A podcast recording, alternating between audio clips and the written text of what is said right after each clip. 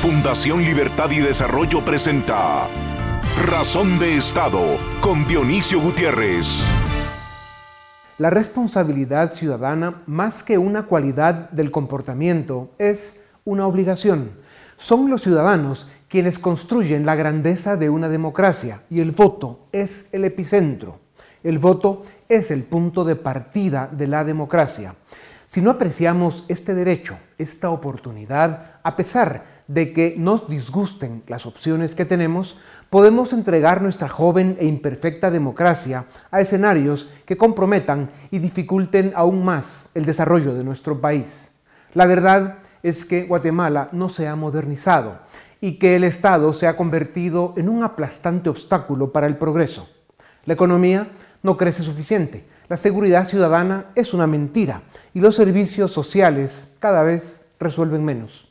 El comportamiento político de los últimos gobiernos es una expresión de ignorancia primitiva e incultura cívica que ha sometido a nuestro país al más vergonzoso subdesarrollo político, ese que nos tiene atrapados en la pobreza, la indiferencia de las élites y la impunidad, los verdugos de la democracia.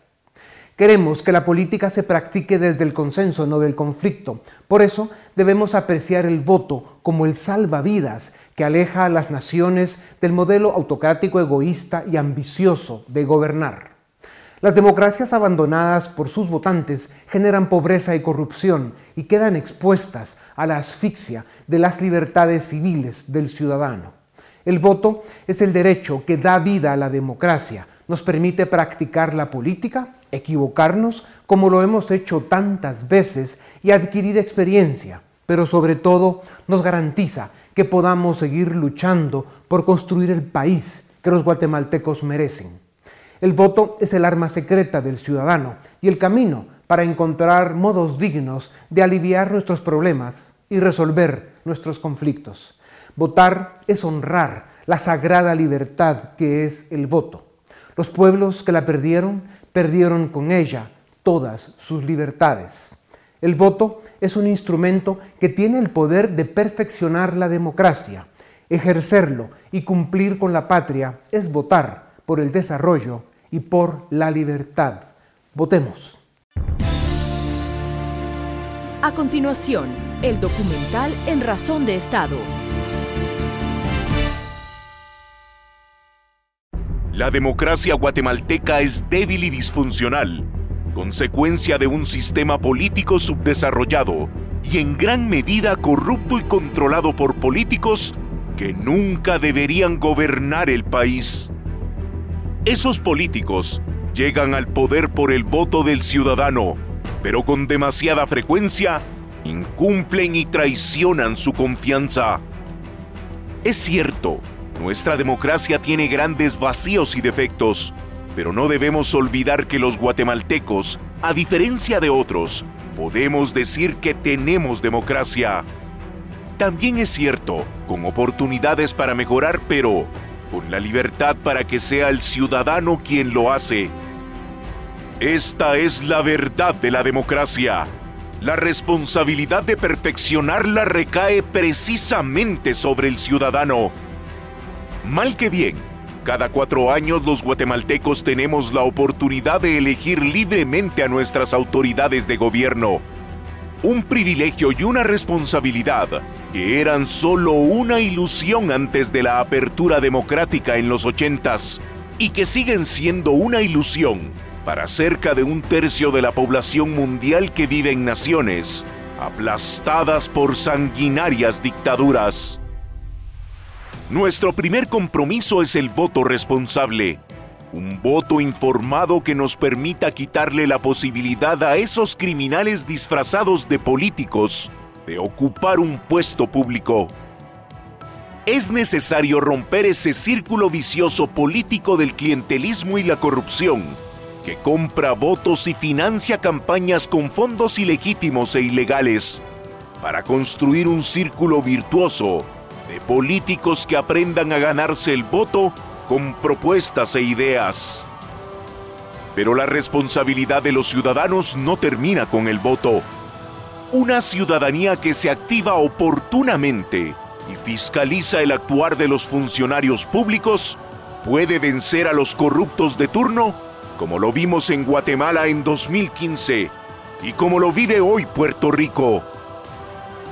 Cuando los ciudadanos están distraídos y no se involucran en la política de su país, abren la puerta para que oportunistas, corruptos y mafiosos se aprovechen, asalten el poder y luego se nieguen a soltarlo. Cuando esto sucede, las protestas suelen llegar casi siempre demasiado tarde, como es el caso de Venezuela, Nicaragua, Cuba y muchos otros países alrededor del mundo que atraviesan graves crisis políticas y sociales. No es casualidad que los países de Occidente con sistemas políticos más desarrollados y mayores niveles de bienestar tengan ciudadanos que aprecian la democracia y cumplen con sus derechos y obligaciones. Tampoco es casualidad que los países con más problemas sociales y políticos sean aquellos en donde sus ciudadanos son más ignorantes y apáticos, tienen poco aprecio por la democracia y las instituciones, y sus élites están más abstraídas de la situación del país. De hecho, en 2018, Guatemala resultó ser el país que menos apoya la democracia de toda América Latina. Apenas un 26% de los guatemaltecos prefieren este sistema político. Guatemala debe rescatar ese espíritu ciudadano del 2015 que hoy está perdido y enfocarlo en fortalecer su sistema político. No podemos ser ciudadanos que se presentan a votar por el candidato menos malo y luego pasamos cuatro años quejándonos por haber elegido a un grupo de inútiles y corruptos. La responsabilidad del verdadero ciudadano comienza cuando emite su voto y no termina nunca. Ciudadanos presentes y activos son la razón de ser de las democracias funcionales y desarrolladas. Las elecciones son el momento del ciudadano activo. Salir a votar este 11 de agosto es una responsabilidad y un compromiso con Guatemala y con la historia. Guatemalteco, tu voto cuenta.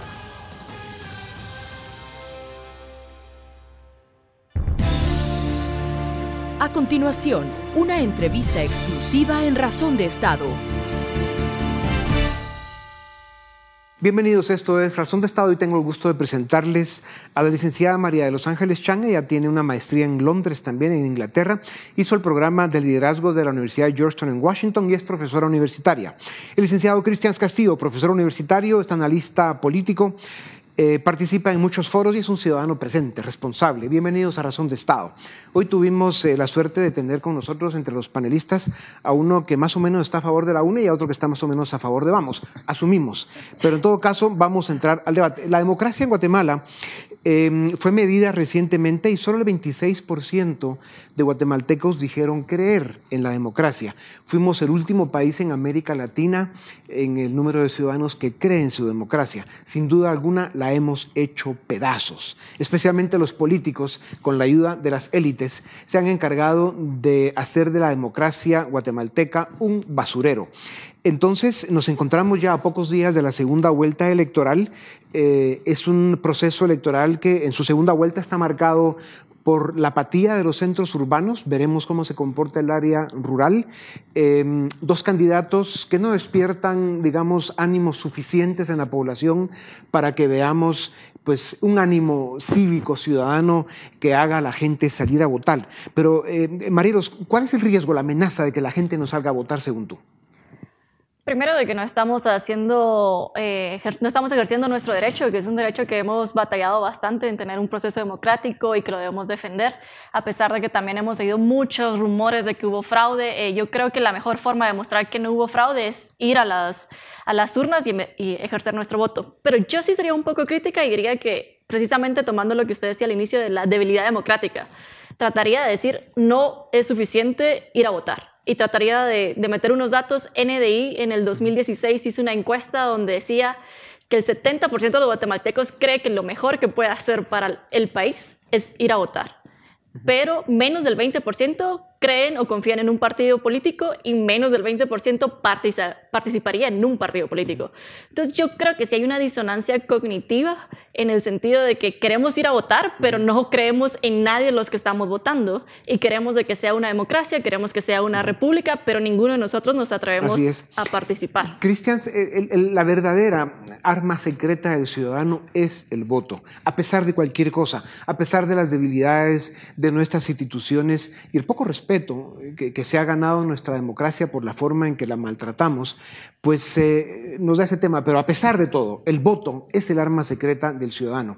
Nos enfrentamos a 12 proyectos electorales que, como decía, no presentan mayores entusiasmos, pero si tuvieras que calificar cuál de los dos proyectos es más negativo para Guatemala, cuál puede ser más dañino, cuál presenta em, eh, escenarios o posibilidades de que Guatemala caiga todavía más profundo en ese laberinto oscuro de una dictadura de partido, de corrupción, de un narcoestado que se consolide, de un estado criminal o de un poder demasiado hegemónico y no estoy describiendo a la UNE por esto, pero en todo caso un poder demasiado hegemónico que tenga demasiado control en el Congreso, el sistema de justicia y por supuesto en el Ejecutivo. ¿Cuál de los dos proyectos presenta menos oportunidades para que los guatemaltecos sigamos por lo menos luchando nuestras batallas? Creo que ambos por igual.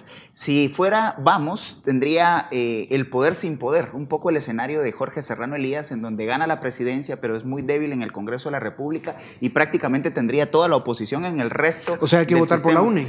No necesariamente, porque la UNE efectivamente, como usted lo ha planteado, pudiera estar más interesada no en ganar el 11 de agosto, sino en el 2022 y, posiblemente más adelante.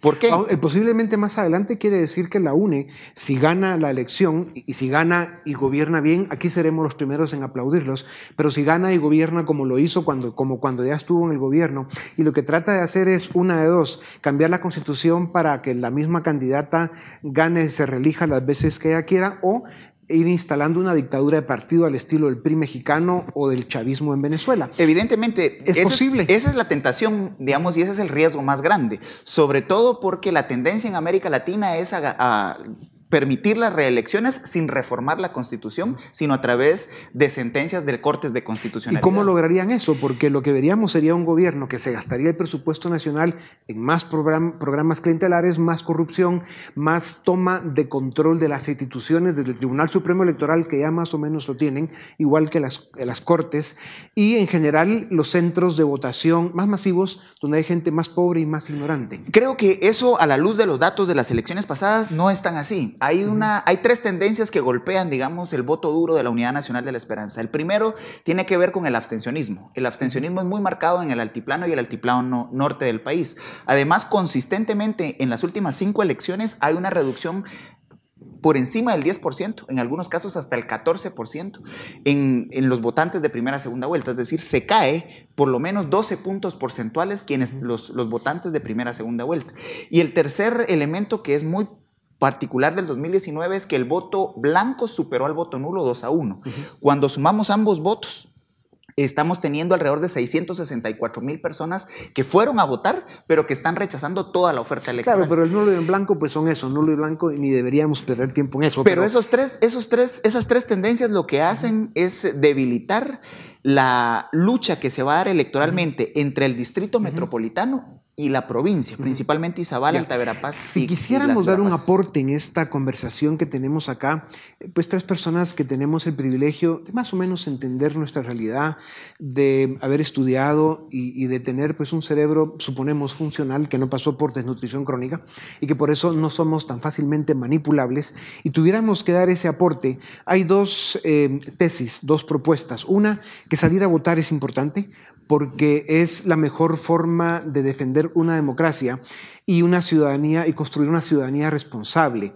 Eh, eso nos permite además reclamar a la hora de que se hacen malas cosas y nos permite conectarnos con la democracia y lo que es la construcción de sus instituciones. Eh, Marielos, em, eh, hablando de que hay que salir a votar es un tema y el otro es identificar realmente cuál de las dos propuestas para segunda vuelta representa un mayor peligro para Guatemala, para su democracia, para sus libertades civiles, para su futuro. Yo agregaría una tercera tesis, que lo mencionaba un poco Cristian, la, la defensa de la Corte de Constitucionalidad porque sí ha existido eh, varios grupos que han tratado de deslegitimizar eh, la Corte, que al final es como lo que plantea Cristian, es una Corte de Constitucionalidad la que le podría extender o no eh, a una candidata o a un candidato que se quiera permanecer en el poder. Entonces sí hay que tener en cuenta de que no solo basta ir a votar, no solo basta analizar qué es el la propuesta más adecuada para lo que necesitamos en este momento, sino también la defensa a la independencia judicial y a la defensa también a las cortes, a la Corte de Constitucionalidad y tratar de limitar esa deslegitimización que ha venido por parte del gobierno de Jimmy Morales. Pero cuando tú dices no basta ir a votar, eh, digamos, eh, la, afirmación puede ser más fuerte porque lo que estamos viendo es de que en la capital, especialmente y en los centros urbanos, donde hay un voto eh, en contra de la UNA y Sandra Torres más fuerte, pues se está eh, especulando que va a haber mucha abstención por la simple y sencilla razón de que las dos propuestas pues, no encantan lo suficiente.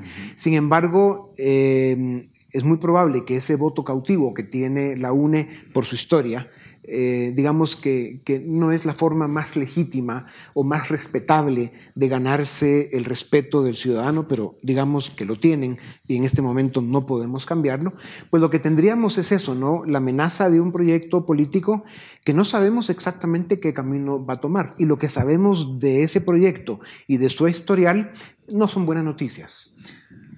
Sí, evidentemente yo creo que el gran reto es la independencia de poderes, que ya lo plantea muy bien la licenciada Real. Ustedes son buenos para evadir el tema, pero lo, eh, lo, que viene, la lucha que viene, además de votar, es tratar de evitar lo que ya sucedió con el, gobierno del PAN, digamos que fue un, un, alineamiento entre el Ejecutivo, el Legislativo y las Cortes, sucedió con el FRG y sucedió con la DC por una transición eh, histórica. Me parece que obviamente el riesgo para los, las y los guatemaltecos con ambos eh, proyectos es perder libertades. Y me parece que la que más podría caer en la tentación de limitar las libertades, eh, principalmente en la clase media, va a ser Sandra Torres. Sandra Torres no va a estar en, la misma, en el mismo escenario político del 2007-2011, en donde los programas sociales construyeron gobernanza y gobernabilidad. Ya. Ahora, creo que los centros urbanos van a estar en contra. Y además de, las clases medias, que, es muy cierto, también vemos en una parte importante del sector empresarial, en una parte importante de la élite económica, una complacencia, casi complicidad con el proyecto de la Unisandra Torres, eh, porque además tienen poca memoria y siempre ahí lo que hay eh, es intereses de corto plazo y, da la impresión pues que hay eso, ¿no? un acomodamiento ante la posibilidad de ese proyecto, les podría dar una muy desagradable sorpresa. ¿Tú qué piensas de eso? Yo le agregaría un poco, en el último foro, eh, igual Alejandro Yamatei hablaba sobre limitar la, la, libertad de poderse manifestar y a mí eso realmente me preocupa. Obviamente no tenemos la versión de Sandra porque Sandra definitivamente no se ha querido presentar a ningún foro y eso ya implica de que la rendición de cuentas no va a existir con ella.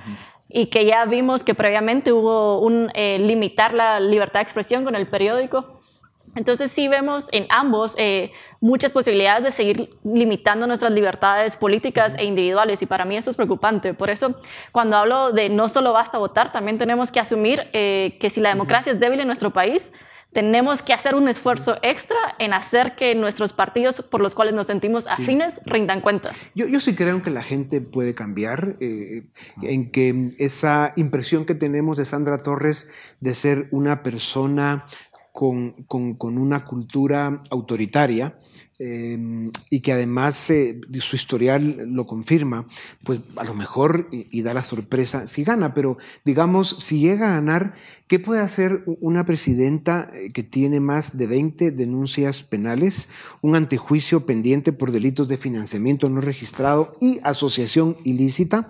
Eh, su partido no pudo explicar más de 20 millones de quetzales en la campaña electoral pasada. Y luego, pues, eh, digamos, es una suma de problemas eh, a lo cual se agrega que el Tribunal Supremo Electoral y las Cortes debieron anular su inscripción. ¿Con qué legitimidad puede ganar una elección una candidata con esas características? Con la misma legitimidad con que ha gobernado Jimmy Morales, casi nula. Bueno, pero ya terminó, estamos eh, hablando de aquí en adelante. Pero eh, eh, le golpeó frontalmente la credibilidad de la presidencia, no del presidente, de la institución del Ejecutivo, de la presidencia, se ha debilitado profundamente. Y quien gane, ya sea Sandra Torres o Alejandro Yamatei, va a tener que recuperar la credibilidad de una presidencia que se ha venido desgastando desde Colón, desde Otto Pérez Molina, pasando por Alejandro Maldonado Aguirre y Jimmy Morales. Es decir, eh, hay que recuperar la credibilidad de la instancia del Ejecutivo, pero además me parece que es necesaria una claridad para la conducción del país. Y vuelvo a insistir en la agenda de interés nacional, en la agenda mínima de temas de interés nacional, planteado por la universidad como agenda estratégica, planteado por el Foro Guatemala como una agenda, de, agenda mínima de país. Sin eso, gane quien gane, va a caer en la tentación de gobernar por usar el poder y no para orientar estratégicamente el desarrollo nacional. Creo que Sandra Torres podría tener eh, el gran acierto de que al ser la primera mujer presidente pudiera sentar las bases de un desarrollo real para el país y poder generar y construir consensos. E-, esa, esa, afirmación pues tiene una serie de premisas, digamos, sin fundamento, inexistentes totalmente.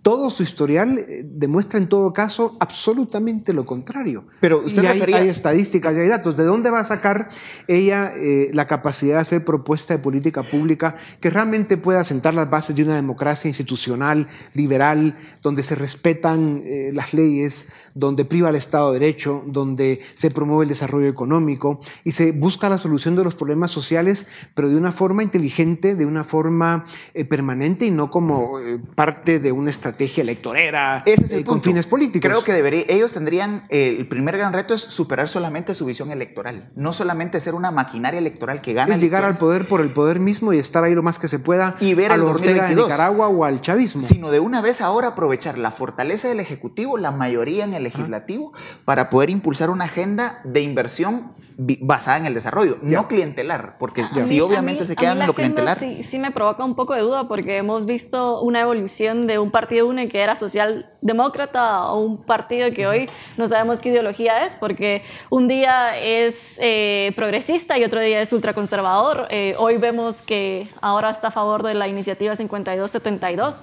Entonces, hablar de agendas y de propuestas me, me, genera como que un recelo porque yo no veo en, ninguno de los dos eh, alguien que tenga verdaderamente propuestas Ahora, o agendas. Marielos, ¿y no crees tú que precisamente por eso los dos objetivos en esta etapa final del proceso electoral 2019 hay que plantear dos temas importantes. Uno, es importante salir a votar porque eso nos conecta como ciudadanos con el rescate de la democracia. Sabemos que tenemos problemas muy serios, que hay que mejorar muchas cosas y que esto es muy perfectible, pero la forma de iniciar ese rescate y ese perfeccionamiento es votando, uno. Y dos, eh, hay dos opciones, que las dos tienen problemas. Mm. Eh, hay que promover que el ciudadano, aunque no le guste, vote por la opción que analice que representa un riesgo menor para Guatemala, que al menos le permitiría seguir luchando, dando batallas para ir construyendo y mejorando de verdad su democracia, y no que tengamos el riesgo de un grupo político que lleva muchos años intentando llegar al poder y que va a tener la tentación de perpetuarse y de, y de quebrar toda, todas, eh, digamos, las libertades y derechos eh, que nos ha costado tanto ganar mm. eh, y que probablemente eso pues atrase a Guatemala no una, sino varias décadas. Esa es la amenaza. Aquí pues no vamos a ser, em, digamos, fantasiosos en, inventar teorías conspirativas o ni siquiera es cuestión de pesimismo u optimismo. Hay cuestión de datos, de experiencia y de posibilidades de futuro. Entonces, ¿cuáles son los dos temas que tenemos que promover en estos días finales previos a la segunda vuelta? Primero, lo decía muy bien la licenciada, la propuesta de desarrollo no va a venir de ninguna de las dos opciones. Lo que quieren las dos opciones es llegar al poder, ganar y mantenerse y expandir el poder. Eso creo que la agenda de país va a venir de las élites de acuerdos y consensos en O sea, estamos amolados. Eh, eh, hablando de élites, porque ya hay propuestas. Hablábamos, digamos, que hay propuestas ya sobre la y mesa. Y diagnósticos. Y diagnósticos que pueden ser el Para forrar el país de papel dos o tres veces. Y hay acuerdos, hay encuentros, digamos. Todos estamos de acuerdo que hay que reformar la ley electoral, cambiar el sistema de comisiones de postulación. Hay acuerdos, hay, hay puntos de encuentro. Creo que el reto ahorita es devolver la mirada de ambos candidatos al país, porque la campaña para primera vuelta y para segunda vuelta no ha girado en torno a los temas de país, no, se está discutiendo absolutamente, los, eh, grandes, eh, las grandes brechas sociales históricas. Estamos eh, debatiendo la segunda vuelta sobre lo del país seguro, que es un tema internacional norteamericano, no guatemalteco.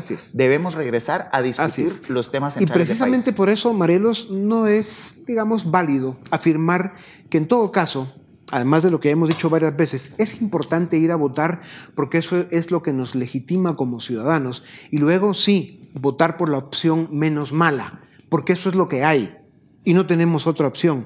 Y luego no olvidarse que en las próximas semanas y meses vamos a tener las elecciones a las cortes, donde van a haber cambios de magistrados, corte de apelaciones, etcétera, y eso es muy importante porque es donde se va a consolidar la captura del sistema de justicia por fuerzas criminales o por fuerzas con otro tipo de intereses que no representan realmente los intereses de la justicia y del Estado de Derecho y que va a haber que vigilar muy de cerca qué sucede en ese tema. Eh, ¿Tú dirías que es eh, válido hacer estas afirmaciones? Son válidas, pero creo que igual se quedan un poco cortas, porque creo que hay dos compromisos. El compromiso de las élites, que es encontrar la agenda mínima, y no solo me refiero solo a élites económicas, sino a élites políticas y académicas, y que nosotros en los videos de Plaza, de Plaza Pública, ni sí ni no, hicimos un recuento de las propuestas rescatables y nos dimos cuenta que la mayoría propone lo mismo, ¿verdad? Entonces realmente solo es tomarlo y hacerlo. Y después está el compromiso ciudadano, que no solo es ir a votar, sino también, como decía, exigirle a nuestro candidato que quizá no pasó a segunda vuelta o a nuestra candidata que quizá no pasó a segunda vuelta, que todavía tiene oportunidad en el Congreso. Y estas leyes que hablamos de ley eh, de servicio civil, reformas a la ley electoral de partidos políticos, necesitan pasar, porque lo que estamos viendo es de que son eh, partidos políticos con estructura territorial las que están ganando y no están ganando los que tienen una verdadera propuesta. Que son producto de lo que hemos llamado el fraude estructural que tiene nuestra democracia, ¿no? Que no es un fraude el día de la elección, sino todo eso que se viene haciendo a través de los años para manosear la democracia en Guatemala. Pues estamos a pocos días de la segunda vuelta, hay algunos trackings que se están haciendo, veremos alguna, algunas encuestas que se publicarán, pero si tuviera que hacer un pronóstico, ¿quién gana la elección? el Partido Verde el partido que más votos saque. Cristian. Creo que la une con una distancia corta, con una distancia corta y eso eh, desde después de la segunda vuelta va a implicar retos importantes para la gobernanza en el país y obviamente para que esa gobernanza genere gobernabilidad. Es decir, que el pues Estado dé resultados. Eh, muchas gracias. Eh, ustedes son dos ciudadanos referente de lo que debe ser el ciudadano y la ciudadana guatemalteca. Así que muchas gracias. También a ustedes gracias. Esto es Razón de Estado. A continuación, el debate en Razón de Estado. Iniciamos el debate de esta noche. Hoy tenemos a tres invitados para discutir y conversar sobre lo que puede suceder el próximo 11 de agosto en la segunda vuelta electoral. Tenemos a Ricardo Barreno, consultor político, Goyo Saavedra, abogado y analista político, y José Echeverría, presidente de MCN. A los tres, gracias por estar esta noche en Razón de Estado. Eh, José, la oferta política que ha quedado decepciona a mucha gente. En esta segunda vuelta electoral hay personas que al parecer están decepcionadas. La pregunta es, ¿implica esa decepción que no deberían ir a votar o sí deberían de cumplir con ese compromiso ciudadano?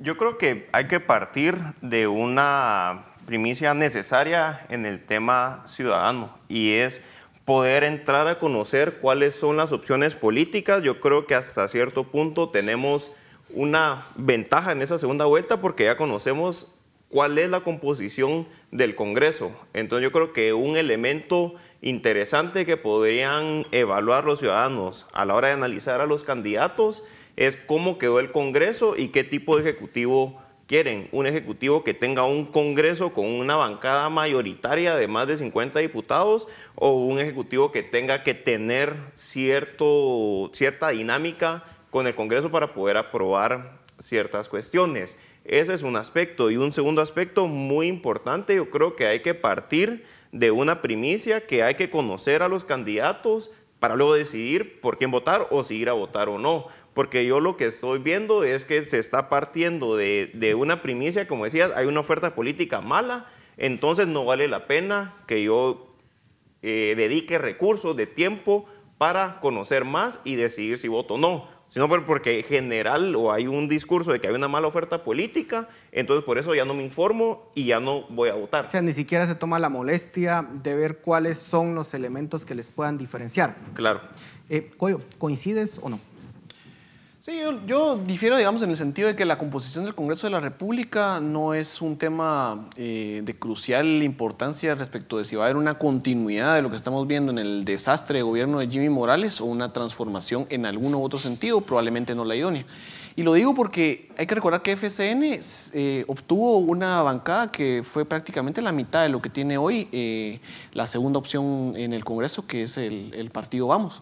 Eh, y entonces eso no le impidió a FCN multiplicar su bancada una vez eh, Jimmy Morales, con una clara desventaja frente a la UNE en 2015 en, términos legislativos o de, la, forma en que había sido compuesto el Congreso, eh, puede hacer crecer su bancada. Pero la base por la cual inicia importa, porque digamos en este caso vamos iniciaría con 17, sumar más diputados implicaría un costo más alto que, por ejemplo, tener 52 diputados y sumar sobre esa base, es decir, es más fácil tomar el control del Congreso cuando se tienen 52 diputados que 17, aun cuando estoy de acuerdo que se puede salir a comprar y... Pues Jimmy Morales lo hizo con 12. O sea, lo hizo con 12 diputados. distintas, del transfugismo, de la ley orgánica, pero el incentivo, el incentivo va a estar en el legislativo. El incentivo va a estar en el, cómo el legislativo se alinea con quien está en el ejecutivo para ejecutar el gasto social. Y lo que hay que recordar es que el, juego aquí no es únicamente un juego parlamentario ejecutivo, sino es un interés territorial de alcaldes, de estructuras locales que les interesa cumplir con obras. La ley de transfugismo tendría que haber desincentivado este tipo de situaciones, digamos, en donde si básicamente se cambia de partido, pues ya no se podría reelegir. Después de las decisiones del Tribunal Supremo Electoral para este proceso electoral, la, la, parte de transfugismo que está en la ley de electoral y de partidos políticos prácticamente no tiene operación. Lo que queda es la implicación en las bancadas conforme está conformado o legislado en la ley orgánica del, del eh, organismo legislativo y eso para cambiar se necesita 80 votos. O sea, va a ser el incentivo de las bancadas que quieran alinearse o no de otra forma. También hay que recordar, FCN no necesitó tener 80 diputados para controlar el Congreso, para hacer, digamos, que no se moviera en su contra. Esa parte de los incentivos, creo que hay un tema a tamizar ahí. La gente va a ir a participar no, no por cómo esté conformado el Congreso, sino por cómo mira o no eh, un interés concreto de que cualquiera de las dos opciones políticas pueda generarle un incentivo a un cambio eh, de perspectiva. Y yo creo que ese es el desencanto más fuerte de las dos opciones que tenemos hoy. Ninguna genera una emoción o ninguna genera una... Eh, una, clara evidencia de que va a haber una, una propuesta política concreta de transformación. Ricardo, Goyo dice, ninguna genera entusiasmo. La pregunta es, ¿una podría ser más peligrosa que otra para una institución o, una institucionalidad tan débil como la de Guatemala?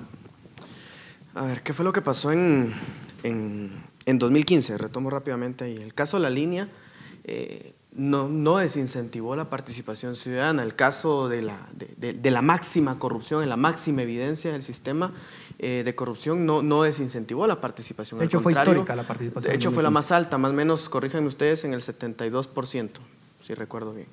Pero ¿qué es lo que pasó en este proceso electoral? Que es donde se ha vivido la más baja, al menos de los últimos cuatro o cinco procesos, casi 10 puntos porcentuales menos en primera vuelta. Teníamos, por un lado, un desencanto con la clase política, que eso no es nuevo, si revisamos Latinobarómetro, Estado de la, de, la, región, eh, estudios como cultura política, lo que nos dicen es, en términos muy generales, y lo digo muy básicamente, la ciudadanía no confía en los partidos políticos, la ciudadanía no confía en el Congreso de la República. Y si confía, confía poco o confía más o menos un 10%. O sea, es un, es un desgaste de las, de las instituciones importantes que ha, que, ha sido histórica. Pero en el 2019, la, el, el desincentivo para participar se vino por un lado el tema de corrupción, recordemos que ya se venía arrastrando el tema de la corrupción que afectó a la familia de Jimmy Morales, el mismo desgaste de la gestión de Jimmy Morales también le sumó, pero se sumaron elementos adicionales como el desgaste a la institucionalidad del sistema del, Tribunal Supremo Electoral, a poner en tela de discusión la capacidad real con la que tenía, la capacidad para, para, conformar y para formar y capacitar a, los órganos temporales. Se suma también una alta participación en cuanto a partidos políticos y a eso se le sumó una alta judicialización. Un poco el tema del transfugismo que no se termina de entender, como decía Goyo, no es eh, aplicable porque no se termina de entender bajo qué parámetros se va a considerar a alguien transfuga o no. Todos esos elementos. eso era un, un, problema porque no había claridad de cuándo había comenzado a aplicar la ley. Hoy debería de aplicar a todos por igual. Podría ser una de las explicaciones. Recordemos un elemento adicional. Se, eh, entra en vigencia el decreto 26-2016, reforma la ley electoral Y aunque hubo esfuerzos débiles por socializar, por formar en, eh, en, cuanto a la ley electoral a partidos, a ciudadanos y al mismo TSE, se vino a comprometer esos ejercicios porque inmediatamente después de reformar hubo otros esfuerzos para reformar lo que ya se había reformado pero que no se había Ahora, aplicado. yo entiendo que tu punto es que todo esto ha creado un desencanto en la población. Claro. Ahora, la pregunta es, dado ese estado de situación en donde la política claramente pues no es la más transparente y sabemos cuáles son las situaciones que se viven.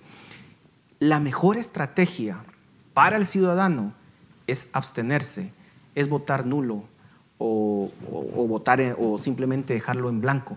¿Es esa la mejor estrategia, básicamente dejando en otros la responsabilidad de elegir o desentenderse, José? Yo creo que definitivamente un ciudadano responsable conoce la oferta política, qué es lo que hay y decide su voto. Si puede votar nulo, puede votar por algún candidato o decidir no, no ir a votar, pero partiendo de un esfuerzo por conocer cuál es la oferta política y qué están ofreciendo.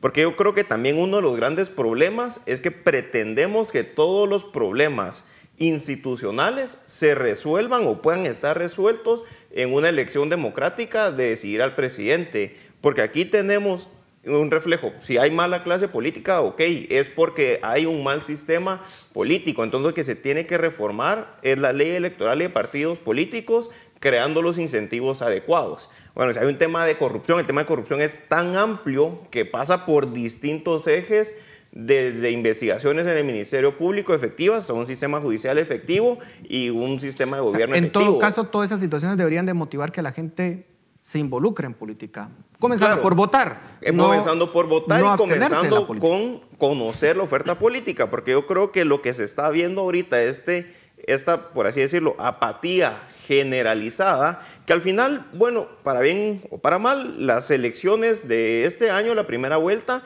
tuvo una participación un poquito arriba del promedio desde el año 85.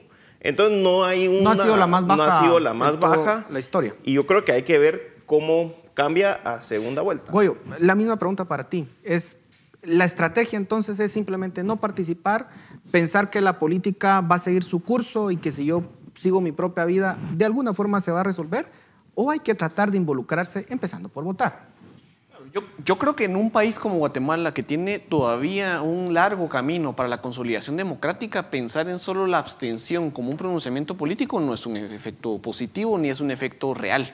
Eh, yo creo que la participación y sobre todo la decisión política en las urnas es un derecho que en un esquema político tiene que consolidarse y por eso mi invitación siempre va a ser a que las personas acudan a, las, a las urnas y decidan. eh, en este momento tenemos dos opciones políticas que son lo que hay, que son lo que permitió el sistema que, participara y que generara un resultado de ese tipo. Hay que decirlo, son dos opciones políticas que no superaron ninguna de las dos el 25% de intención de voto en la primera vuelta. Eh, sí es una participación electoral la de primera vuelta, que está dentro del promedio electoral, sí, pero está muy por debajo eh, de lo que fueron las últimas tres elecciones. Y eso tiene que ver con el proceso de empadronamiento. ¿Cómo está el padrón? ¿Cómo está la conformación de eso? ¿Y cuáles son los porcentajes? Creo que estamos al margen. Es decir, si es la mayor apatía en los últimos, en los últimos Ahora- 15 años. Eso no es tan significativo. Todavía estamos muy por encima de la participación de otros países latinoamericanos y, digámoslo, también de democracias consolidadas. Entonces, yo creo que el tema de, de venir y de, desenchufarse del tema democrático y no participar porque el sistema no está operando, ese no es, el, no es el camino. El camino es participar y tomar decisiones, ¿verdad? En este caso nos toca tomar una decisión el 11 de agosto. Esa es la decisión que tiene que respetarse y que tiene que asumir la presidencia el 14 de enero.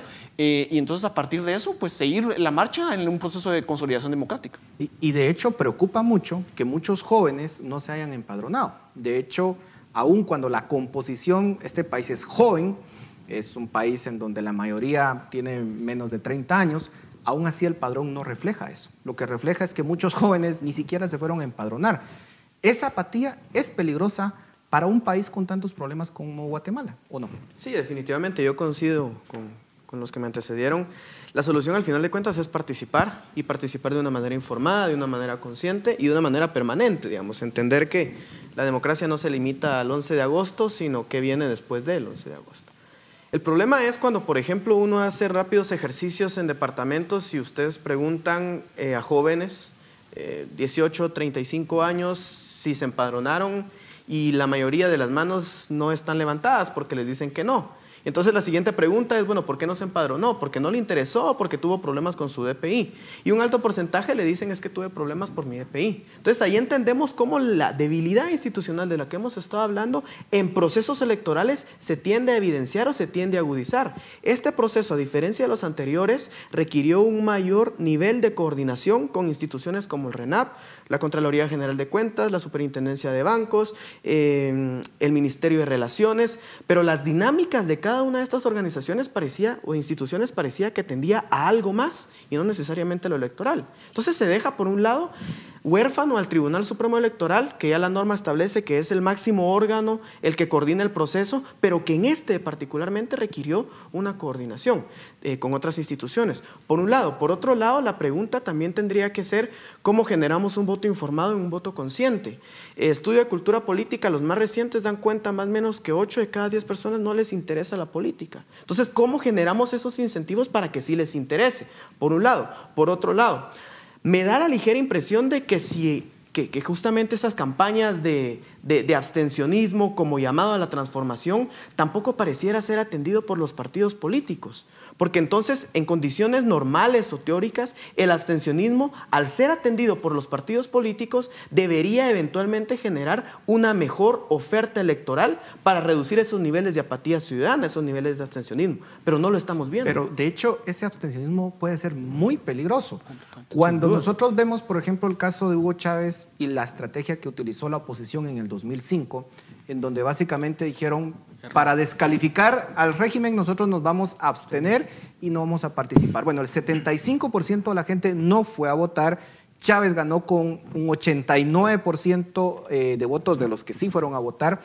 Y ese poder lo utilizó Chávez básicamente para moldear sus instituciones a su sabor antojo y tomar control de ese país. Eh, eso es lo que puede pasar cuando la gente simplemente dice que otro tome la decisión por mí y yo no voy. Yo creo que es a mí, sí me parece, y a nosotros nos parece preocupante porque en países que van bien y que funcionan de forma correcta, pues sí hay una desconexión con la política de los ciudadanos, la participación no es tan alta, eh, porque el país va funcionando bien y lleva su curso. Pero aquí parece que tenemos dos factores que parecen contrarios. Una participación que está en mediana, porque no hay una gran participación con los grandes problemas que tiene el país, debería haber mayor participación y al mismo tiempo también una desconexión de los ciudadanos con lo que es la oferta política, con lo que está pasando en general. Y yo creo que el voto en una democracia es tan importante y tan significativo porque todos los ciudadanos tienen el mismo poder de voto. Eh, la persona más rica o la persona más pobre en Guatemala vale lo mismo vale lo mismo su voto.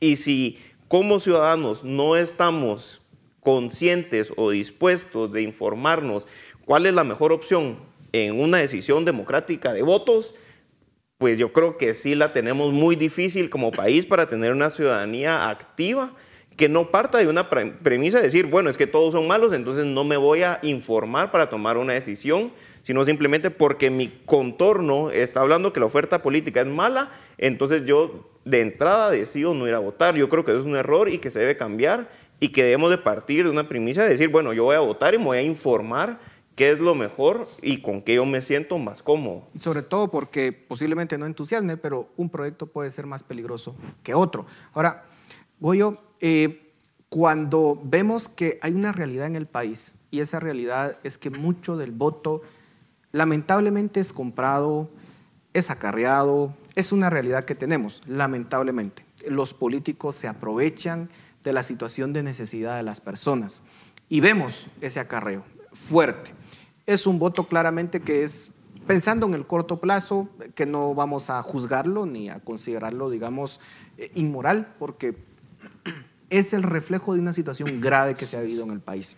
Sin embargo, hay un voto urbano que debería de tener un mayor nivel de responsabilidad porque en principio tiene mayor niveles de formación, tiene mayor acceso eh, a información, a formación. Ese voto es en donde a veces se ve cierta apatía, pero es precisamente el que debería estar más activo y querer participar más o no.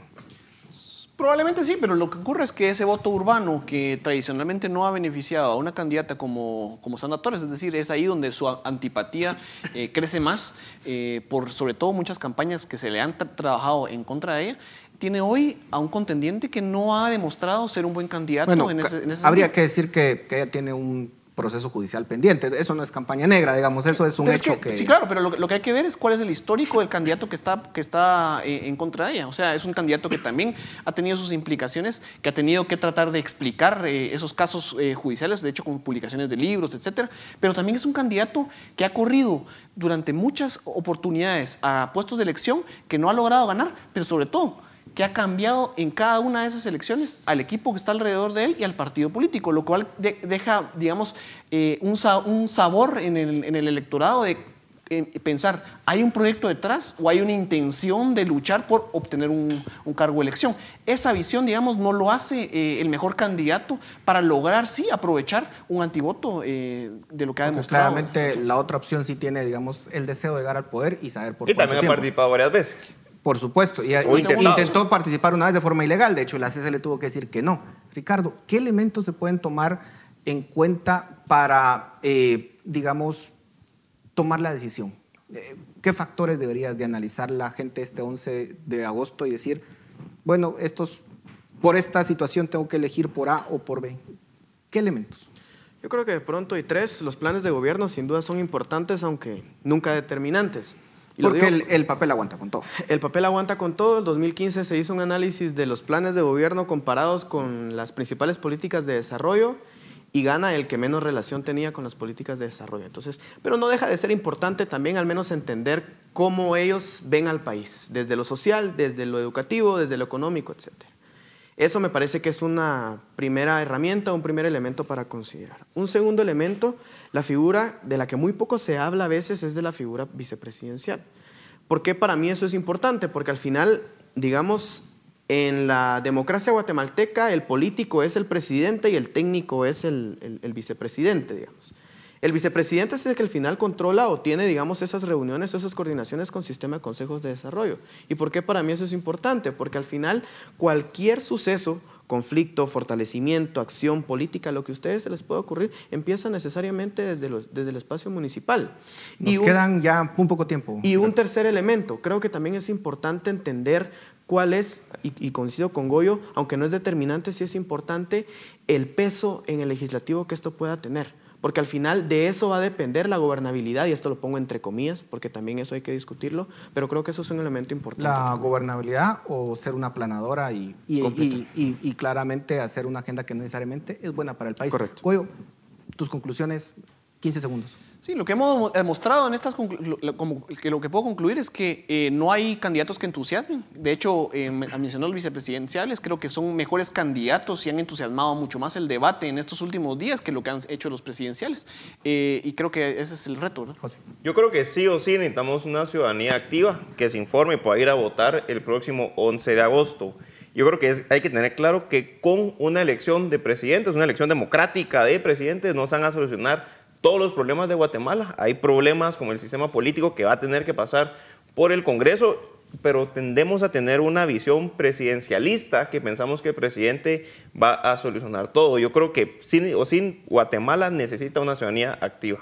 Bueno, muchísimas gracias por su análisis. A ustedes muchas gracias por su atención. Nos vemos la próxima semana. Razón de Estado con Dionisio Gutiérrez es una producción de Fundación Libertad y Desarrollo.